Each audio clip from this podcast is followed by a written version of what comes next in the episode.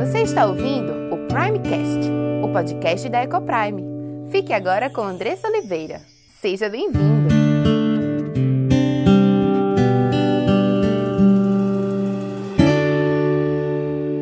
Olá, meu nome é Andressa Oliveira filha e serva do Deus Altíssimo, esposa de Gabriel, mãe de Diego, Cauã e Aimee, educadora e diretora da EcoPrime International Christian School. Tenho aprendido que Deus nos ensina sobre casamento, criação de filhos e educação cristã. Tenho estudado e conhecido dia a dia qual o plano perfeito de Deus para a sua igreja.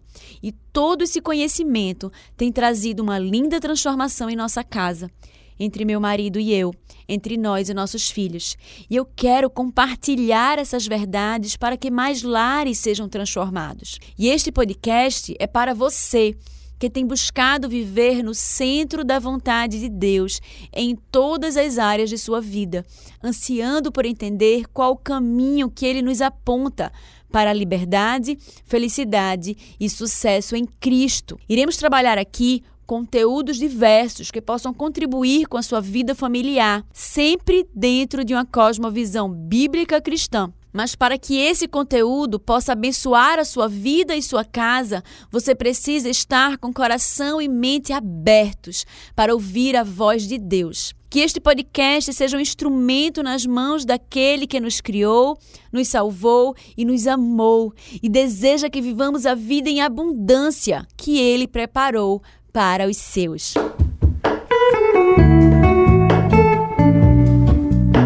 E devemos trazer à memória aquilo que nos dá esperança. Devemos trazer à memória como tantas vezes o povo de Israel foi chamado a lembrar de como Deus o tirou da terra do Egito, da escravidão. Como foi que Deus te chamou da escravidão? Você consegue se lembrar? Houve algum dia específico?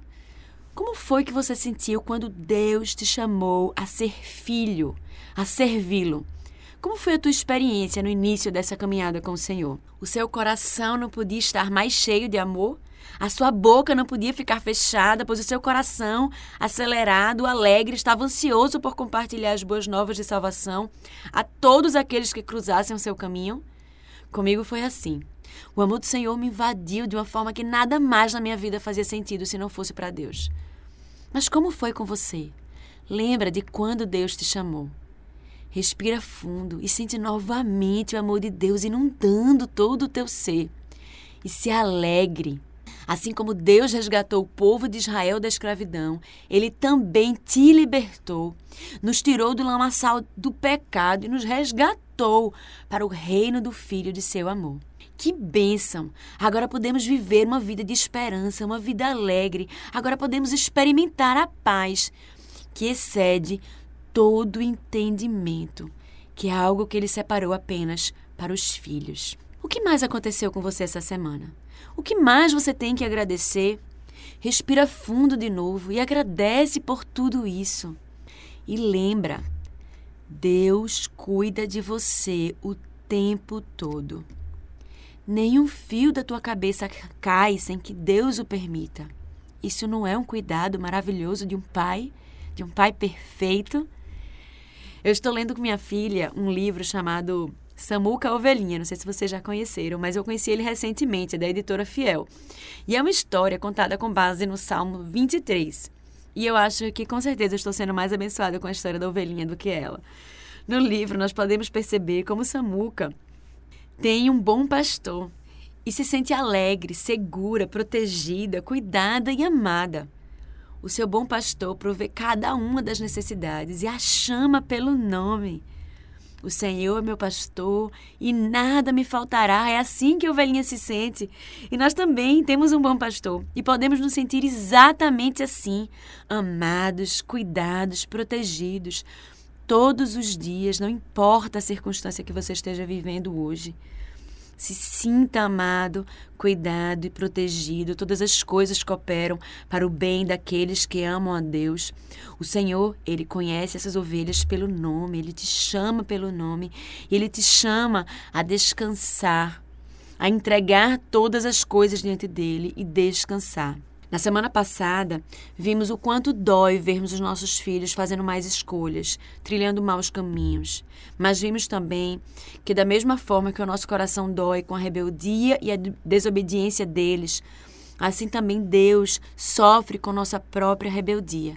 E mais uma vez podemos olhar para esse Deus perfeito e aprender com ele a perdoar e a amar de forma perfeita, sem mácula, sem ira, sem egoísmo, sem ciúmes.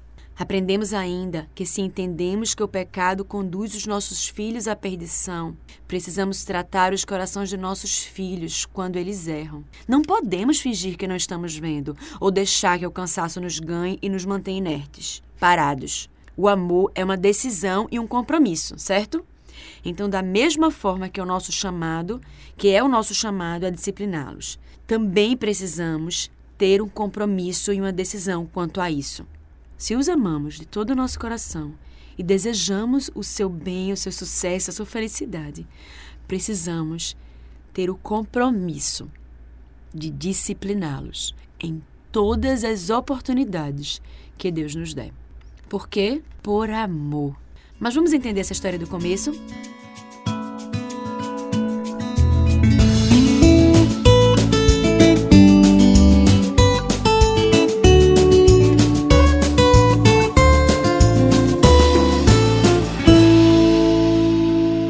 Gente também no Instagram, arroba Ecoprime e arroba Andressa Ecoprime. Vai ser um prazer conectar com você por lá.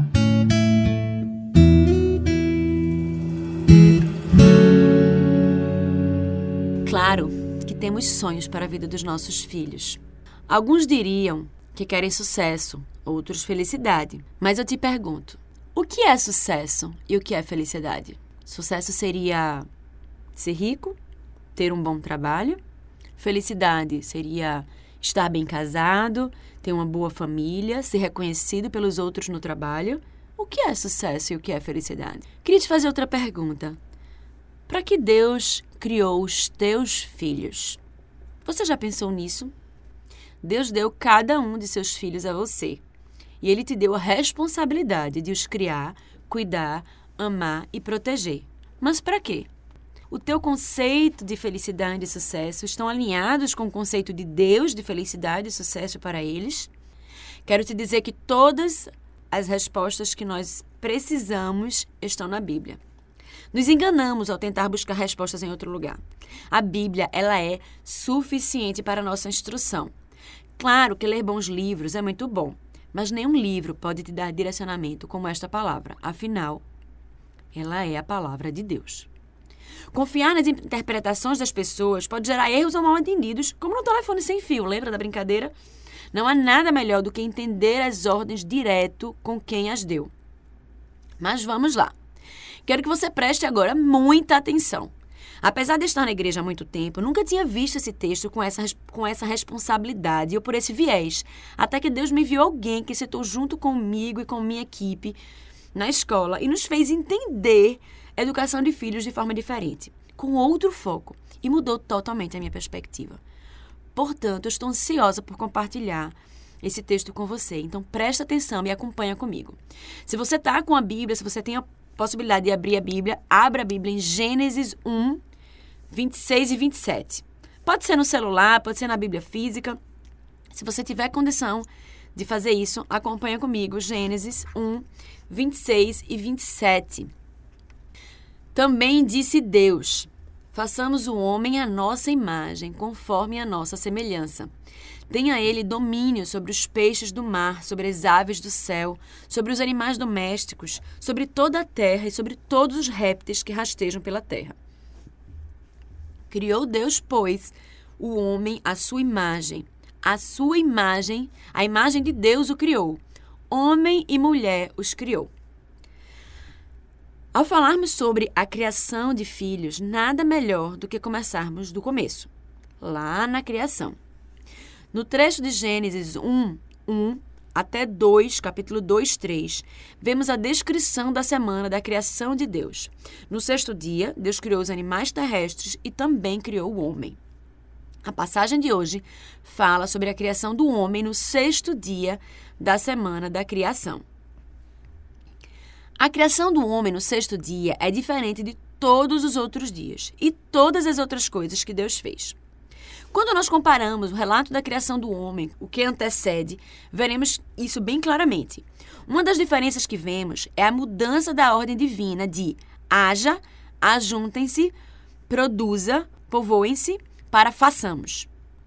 Pode parecer um pequeno detalhe, mas é um detalhe cheio de significado. Ao invés de ele dizer haja, ajuntem-se, produza ou povoem-se, ele fala façamos. Quem são nós de façamos? Nossa imagem e nossa semelhança. Aqui vemos a trindade na criação. Em Gênesis 1, de 1 a 3, diz o seguinte: No princípio criou Deus, Pai, os céus e a terra. A terra, porém, estava sem forma e vazia. Havia trevas sobre a face do abismo.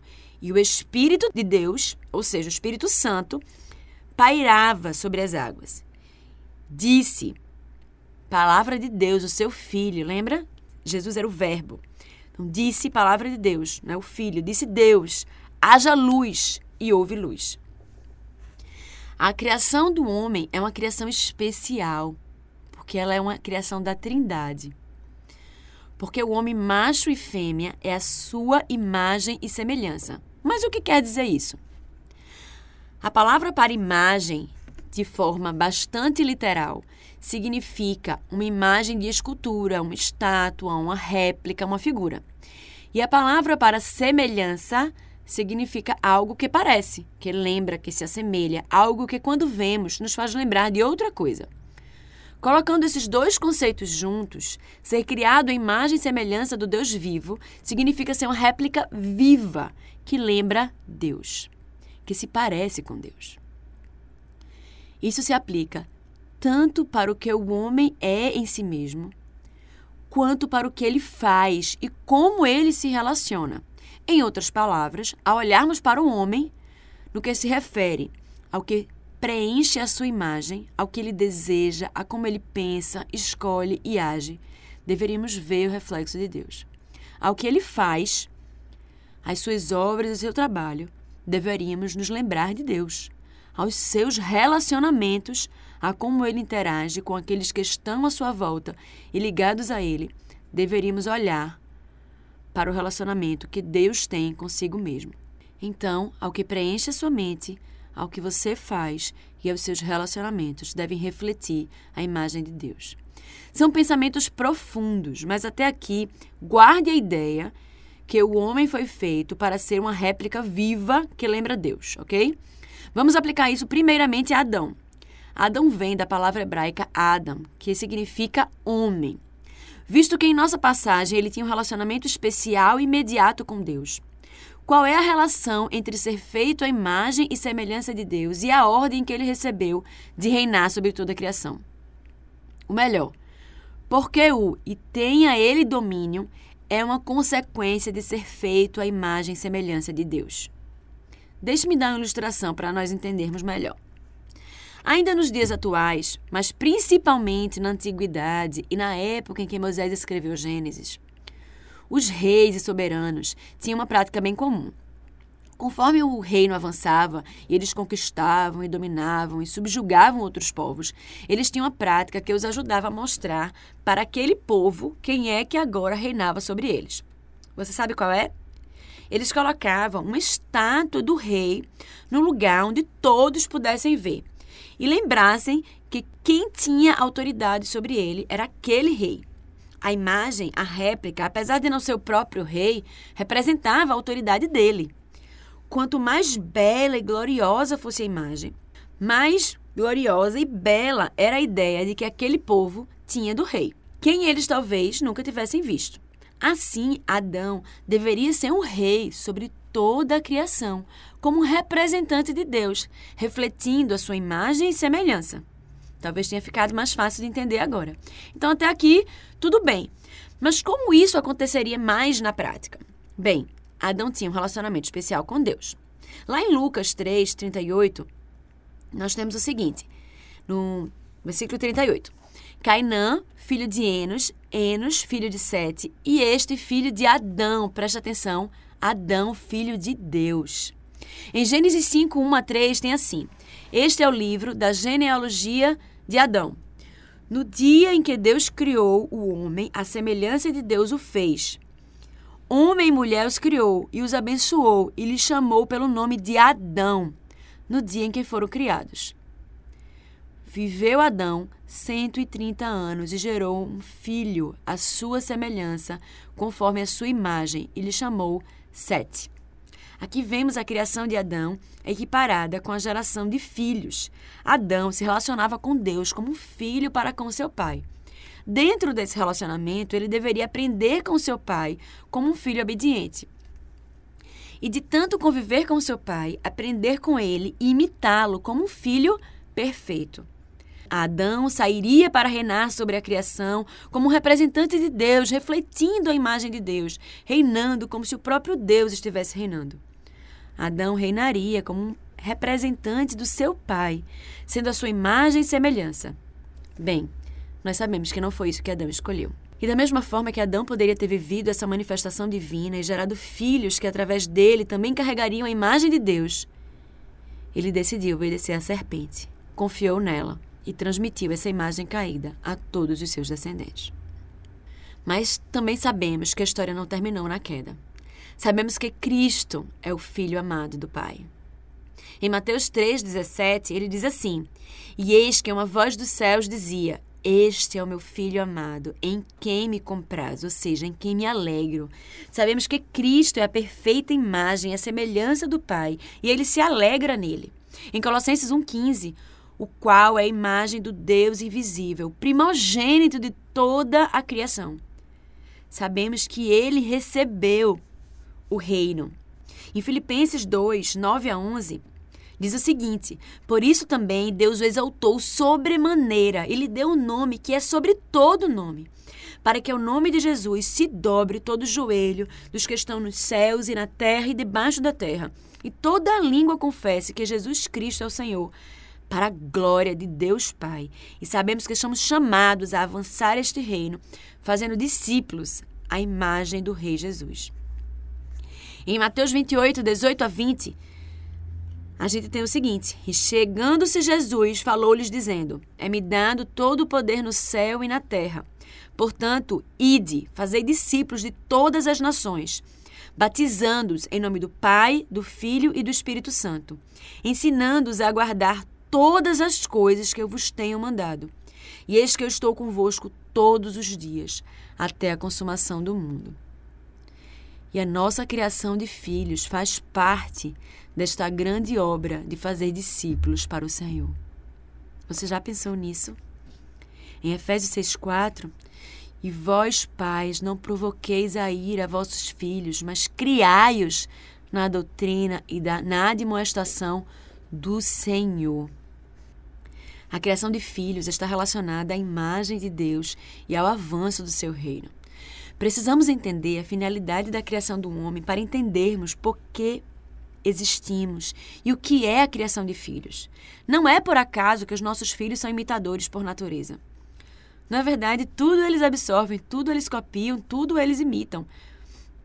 Eu, inclusive, comecei a comer mais frutas, verduras e, e peixes que eu nem era tão fã, para que eles pudessem comer também, quanto os pais não, não fazem isso, né? Eles nos imitam.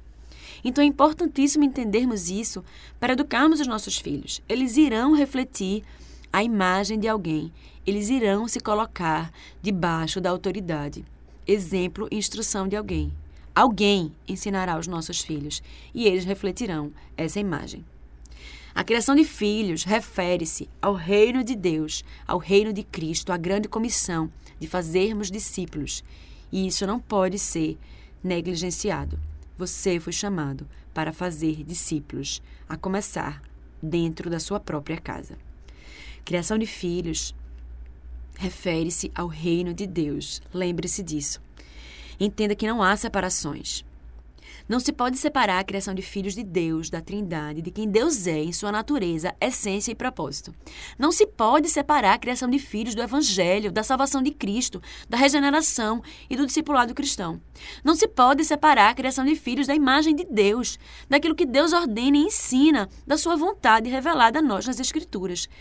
Não se pode separar a criação de filhos do avanço do reino de Cristo.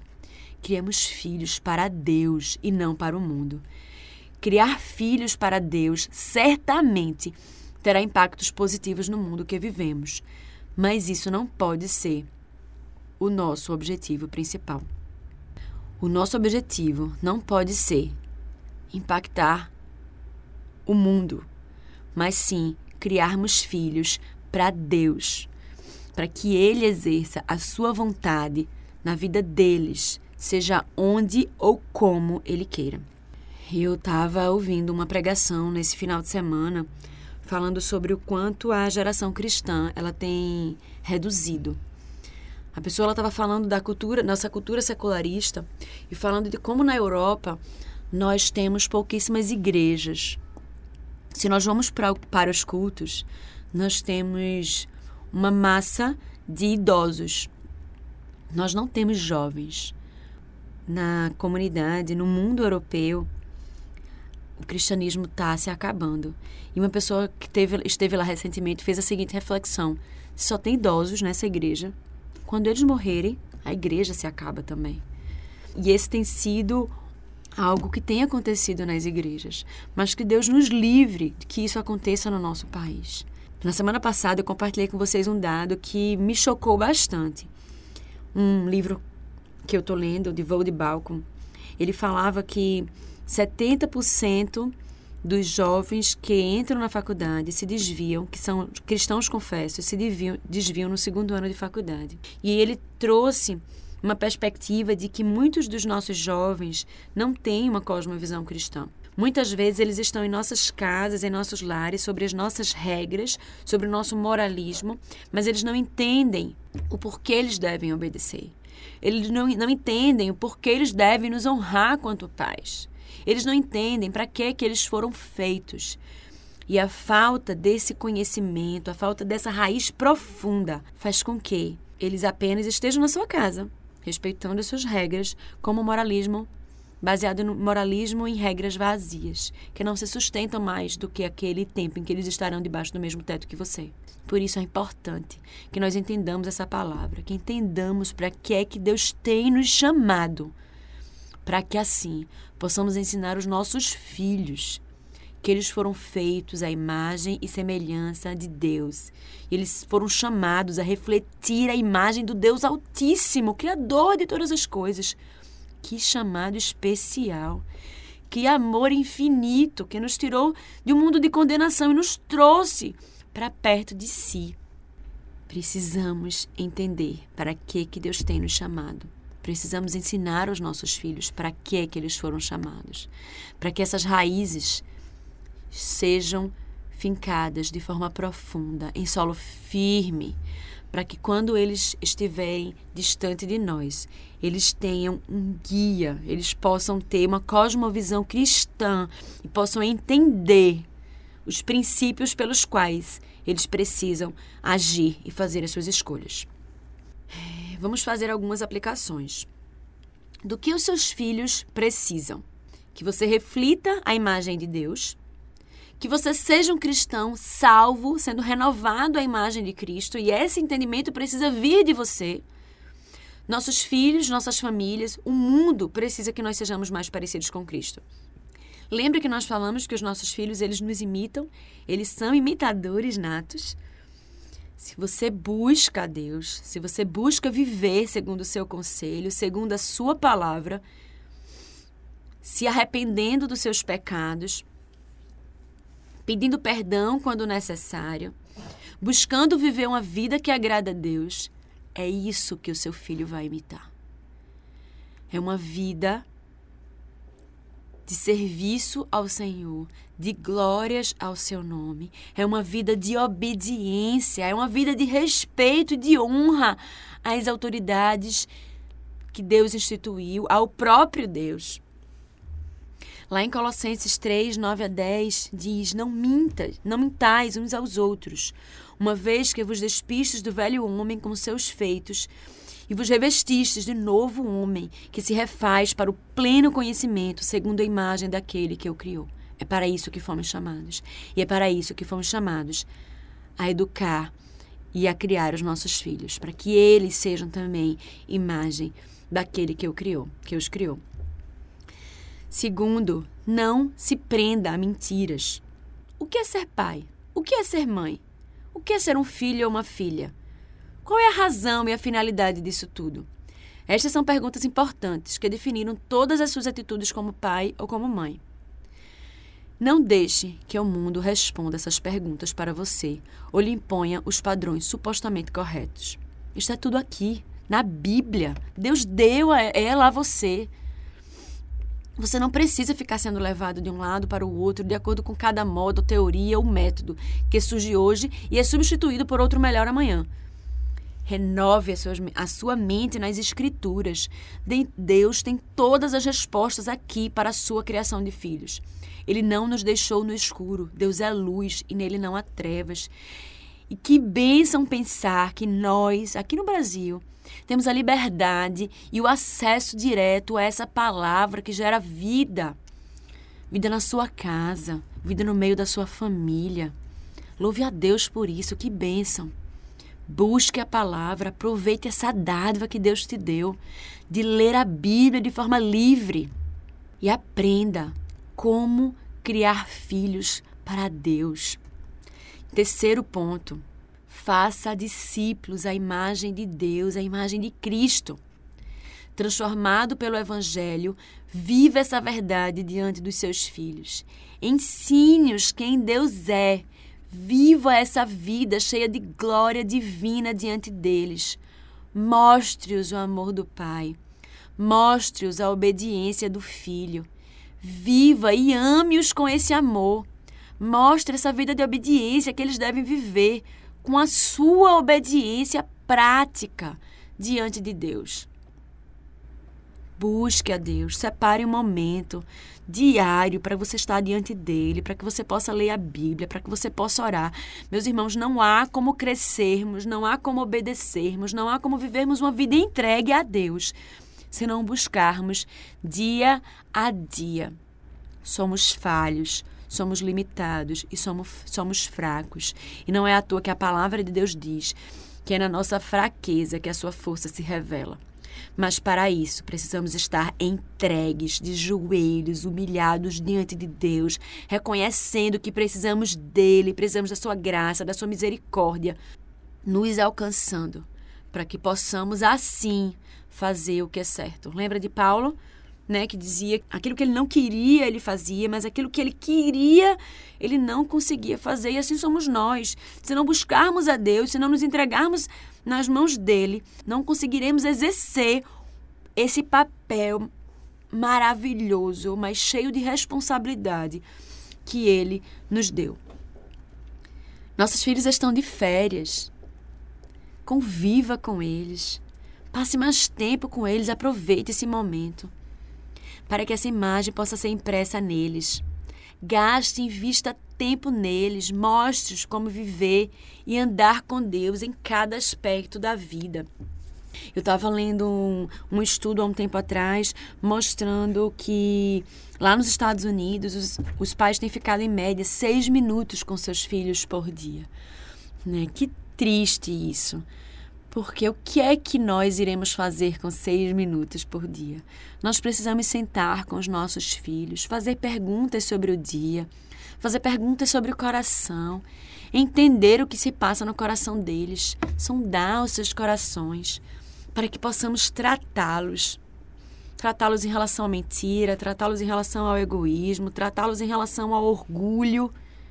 Como poderemos fazer isso se não estivermos investindo tempo neles, convivendo, lendo uma história, jogando algum joguinho, conversando na mesa do jantar. Precisamos repensar a nossa vida, as nossas práticas, como nós temos vivido.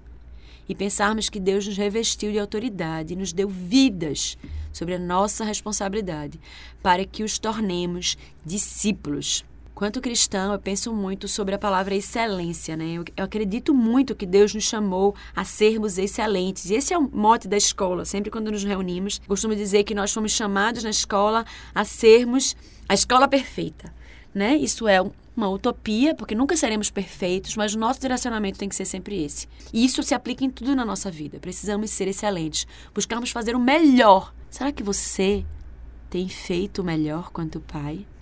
Será que você tem discipulado os seus filhos de uma forma excelente, da melhor forma que você pode? É algo que precisamos pensar e refletir. Se a resposta for não, eu te convido a parar a pensar e planejar o teu dia a dia, a tua rotina com a tua família e com os teus filhos, para que possamos ser excelentes na principal tarefa que Deus nos deu: criar filhos. Que Deus nos ajude a dar importância ao que tem importância. Que nos ajude a fazer de nossos filhos discípulos que reflitam a sua imagem e semelhança e cumpram o seu propósito aqui na terra. Não se engane, o maior sucesso que o seu filho pode vislumbrar é andar de forma fiel nos caminhos do Senhor. Claro que é importante fazer tudo o que for possível para que os nossos filhos tenham todas as ferramentas necessárias para serem bons profissionais, bons pais, bons esposos e esposas mas esse investimento não pode ser maior do que o seu investimento na sua vida eterna. Nada vale mais do que isso. Essa é a verdadeira felicidade e o verdadeiro sucesso. Que Deus haja com graça e misericórdia e sabedoria em nossas vidas. E se você foi abençoado por esse conteúdo, compartilhe com aqueles que você ama. Faça parte desse movimento de proclamar as verdades transformadoras do Senhor. Obrigada pela sua audiência e até o próximo episódio.